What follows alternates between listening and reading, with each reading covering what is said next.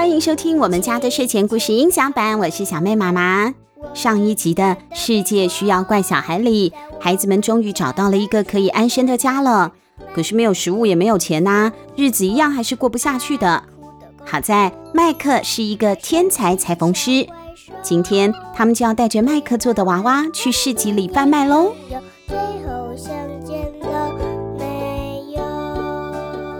世界需要怪小孩，文汉娜·图克，图艾伊莎·卢比欧，翻译谢佩问，博士出版社发行。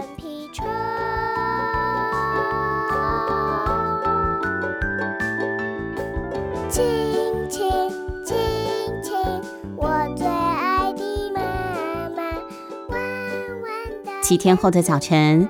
五个人就坐上了布朗·波本·麦肯的载货三轮车，一起出发前往了阿姆斯特丹。运河都开始融化嘞！多莉从脚踏车前面喊：“你们看！”米露把惠娜的一撮红色的卷发拨开，从木箱旁边看出去，河上的冰果然都融成一块块的了。青草从河岸上霜雪铺成的白毯中冒了出来。缭绕不去的雾霭，有如金丝般闪着微光。不到一个小时之后，他们就把脚踏车停在了市郊。当麦克把车靠着栏杆停好之后，他们约定好各自分散去市集里卖娃娃，下午四点再走回来集合。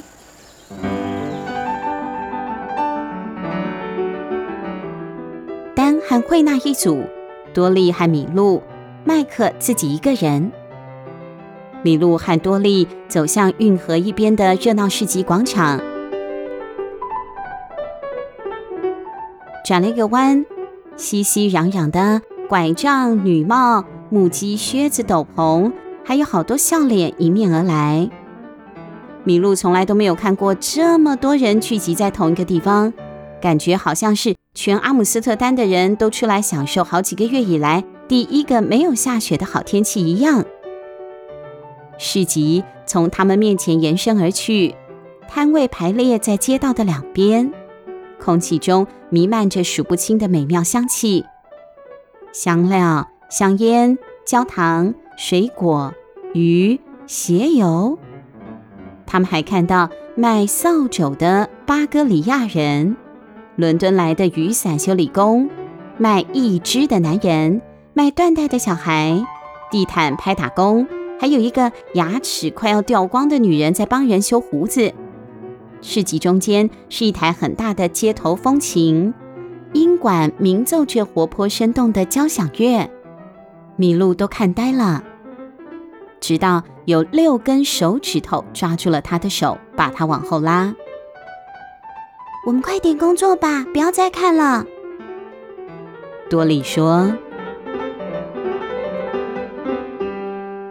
米露和多莉接近四点抵达了集合地点，麦克已经等在那了。他坐在一张停满了鸽子的长椅上。多莉从袋子里拿出压扁的圆面包，三个人边吃边盯着钟楼看。四点十五分了，还是没看到丹特和惠娜的踪影啊！等了好久，终于他们看见一个身影。从广场的另一头跑了过来，一顶包头绣花女帽快速摆动，穿过人群。不多久，惠娜就出现在他们的面前。她呼吸急促，满脸惊恐，脸上挂着两行泪。麦克立刻站起来冲过去，米露和多莉也跟了上去。多莉跟麦克同时间问：“怎么了？怎么了？丹呢？”惠娜双手握拳，一时喘不过气。多莉握住她的手，揉了一揉。你深呼吸。惠娜摇着头，脸上挂着泪，指向身后。丹跟你走散了，迷路了吗？米露问。惠娜再次摇头。还是他受伤了？是不是出了什么事？惠娜闭上了眼睛，呼吸了几口气，镇定了下来。出了什么事情了？丹他到底人在哪里？泪水滚下了惠娜的脸颊。米露伸出颤抖的手，帮她擦去眼泪。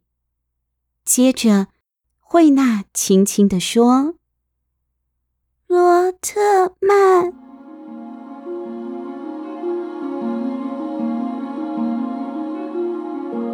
惠娜终于开口说话了。原来她是可以说话的，她不是哑巴。但他这辈子吐出的第一句话，却是这么可怕的一个名字——罗特曼。罗特曼肯定是找到我们了，他一直想要抓我们去他的船上当工人，我们必须要救出丹。东边的港区，多莉突然说：“东边的港区。”离阿姆斯特丹中央车站只有一小段距离，离这里不远。他们的船一定停靠在那里。我们快走！他们赶到东边港区时，太阳已经沉到了水平线底下，蒸汽从巨大的烟囱滚滚冒出，晚霞染红的天空看似渐渐融化，跟宽阔的北海运河融为一体。麋鹿四下张望，每一个角落都不放过。是那一艘，那一艘比较小的船。米露举起手，指着船坞，在过去比较阴暗的一区，上面有很多的帆，桅杆好像随时会垮掉。那艘船船身上写着海报号，是罗特曼的船。米露再次查看船坞，每一艘船在船坞的尽头都有一间仓库。他指了一指一栋摇摇欲坠、离罗特曼的船很接近的建筑物。我们先到那间仓库，近距离评估状况再说。惠娜打头阵，从马车底下爬了过去，跳过栅栏，穿过高高堆起的木箱中间的狭小空隙。他们在一堆装满香料的粗麻布袋后面停住了，要等一个码头工人抽完烟。感觉过了一个世纪那么久。码头工人才把小雪茄往阴影里一弹。等码头工人一消失在转角，米露就喊：“走！”惠娜立刻起身，像马戏团特技演员一样，在地上滚了几圈，从一道矮墙边过去，又跳了起来，不到几秒就穿过了空地。再来是多莉，她像一只惊慌失措的蜘蛛爬了出去。米露也有样学样，手脚并用的爬过去。接着，麦克迈开了他的长腿，坚定地跨了几大步，就越过了矮墙，躲到了米露旁边的阴影底下。罗特曼应该就在里面，米露说，抬头看着窗户。我们应该要听听看他们在说什么。唉，麦克叹了一口气，接着就在米露旁边蹲下来了，拍拍自己的肩膀：“上来吧。”为什么是我上去？多莉太矮了，惠娜又没有办法告诉我们她听到了什么。你快点好不好？米露只好爬了上去，奋力的用另外一只手牢牢抓住了窗台，撑起身体往里头看。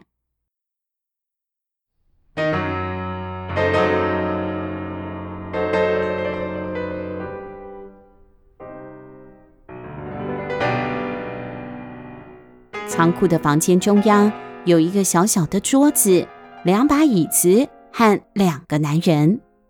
罗特曼就坐在椅子上。米露把耳朵贴在玻璃上，听到了。那个小子招了没有？罗特曼问。还没，老大。彼得回答，声音很小，米露几乎到听不见了。他还不肯说出。他们在哪里？哼，我们就来看看他能不能撑到早上。关在冷冰冰的货舱里，让朵拉看着他一个晚上，他应该就知道我不是闹着玩的啦。是，老大。不要给他东西吃或喝水。是，老大。你要把他绑好吗？有的，老大。很好。希望这个周末就能离开这个臭死人的城市，而且我要带着那个女人答应给我的人离开。无论如何，我都要找到他们。接着彼得又低低说了句：“是老大。”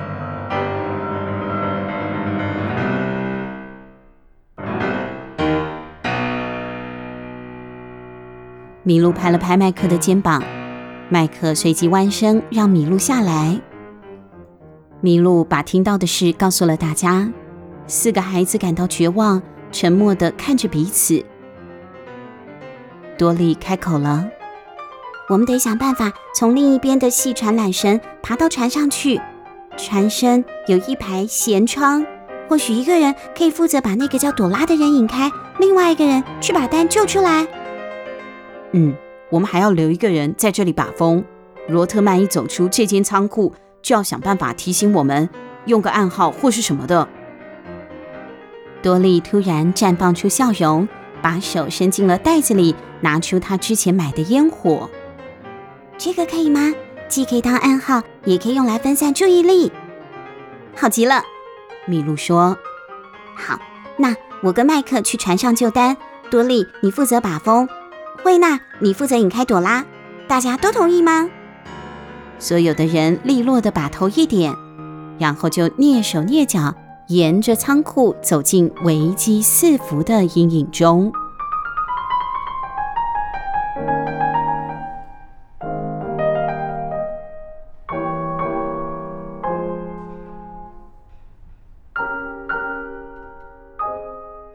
海豹号的后舷梯。只绑了一条缆绳，绳子跟麋鹿的手臂一样粗。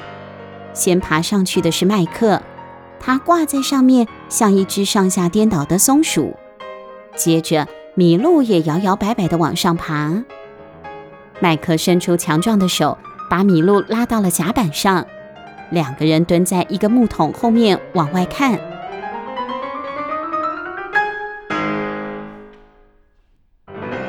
船帆紧紧卷起，桅杆看起来像巨大的十字架。置身甲板上，让麋鹿联想到了墓园。船在水面上摇来摇去，让麋鹿觉得世界一直在动。那里有一扇门，麋鹿小声地说，往船头一指，应该会通到甲板的底下吧。麋鹿和麦克往舱口移动，掀起舱盖时。鉸链嘎吱嘎吱的作响，不过声音跟呼呼的风声合而为一。他探头一看，里头黑漆漆的。一踏上梯子，他的重量压得梯子嘎吱的作响。他用最快的速度爬下去，麦克跟在后面。舱盖在他头上盖了起来，周围顿时陷入全然的黑暗。麦克点了根火柴，把火柴棒拿高。这是一间大而长的房间，两边都挂了一排吊床。房间中央是一个水平的大轮子，五根杆子从里头伸了出来。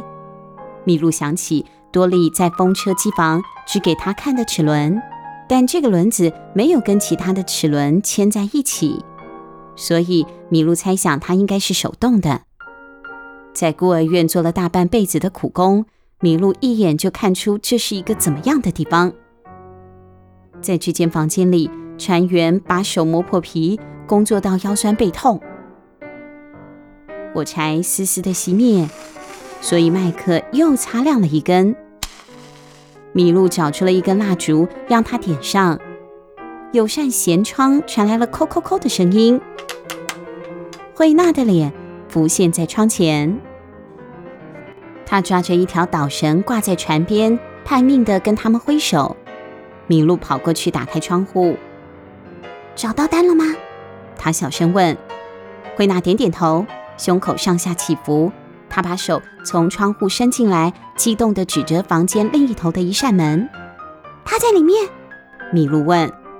惠娜点头。那你有看到看守他的人吗？那个朵拉。惠娜摇头，所以只有丹一个人吗？惠娜又点头。米露转向麦克，麦克皱起眉头。可是刚罗特曼明明说朵拉在里面，我也有听见呢。你到最近的窗户等我们，OK？米露跟惠娜说。惠娜点点头之后就消失了。朵拉可能随时会回来，她或许只是出去休息一下。麦克用手抓起了一只扫把，以防万一。米露点点头，也抓起了一只拖把。米露伸出颤抖的手，抓住门把，然后推开，门咿呀一声的打开了。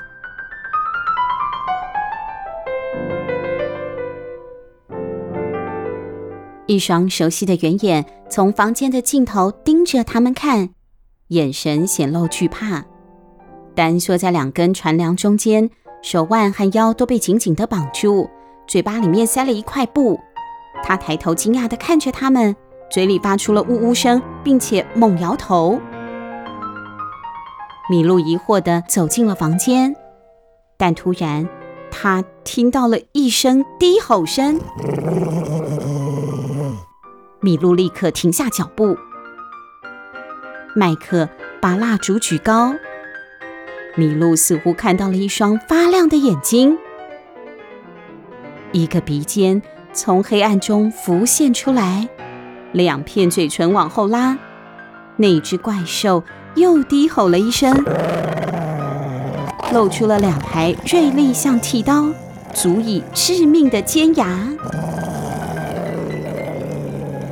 朵拉，麦克说，把米露推到了他的身后。大狗踩着巨大的爪掌，步步逼近，嘴里流着口水，好像只要一口就能够把麦克和米露撕成碎片。麦克一手把扫把举在胸前，另外一手把蜡烛立在木箱上。你，你去帮丹解开绳子，动作快！就在这个时候。朵拉往前扑，米露惊恐地看着大狗咬住了麦克的扫把，把麦克摔向了地板。快点，快点去！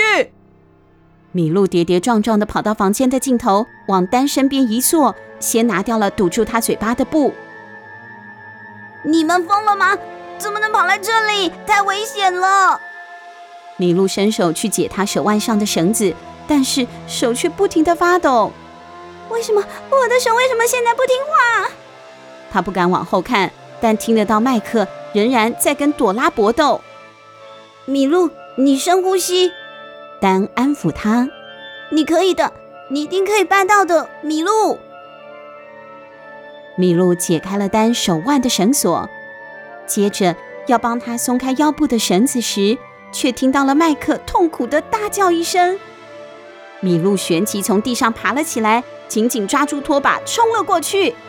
他看到麦克倒在地上，一条腿流着血。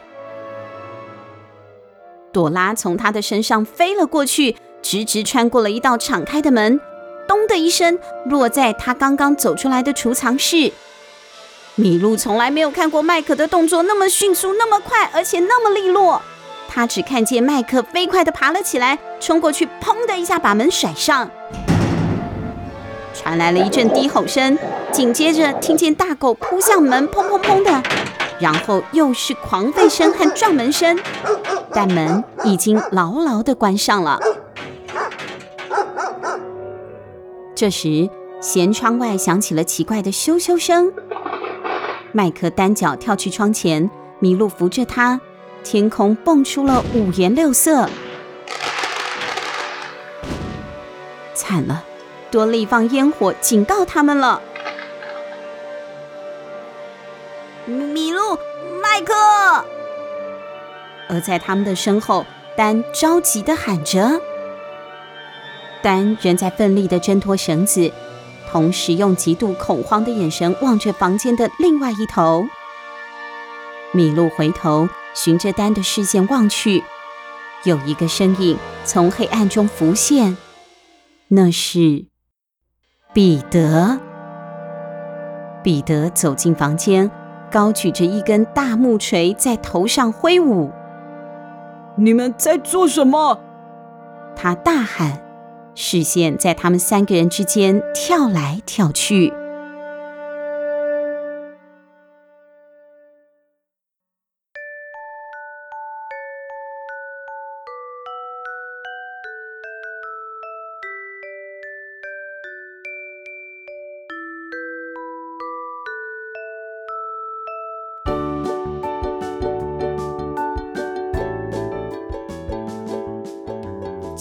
真的是让人太紧张了。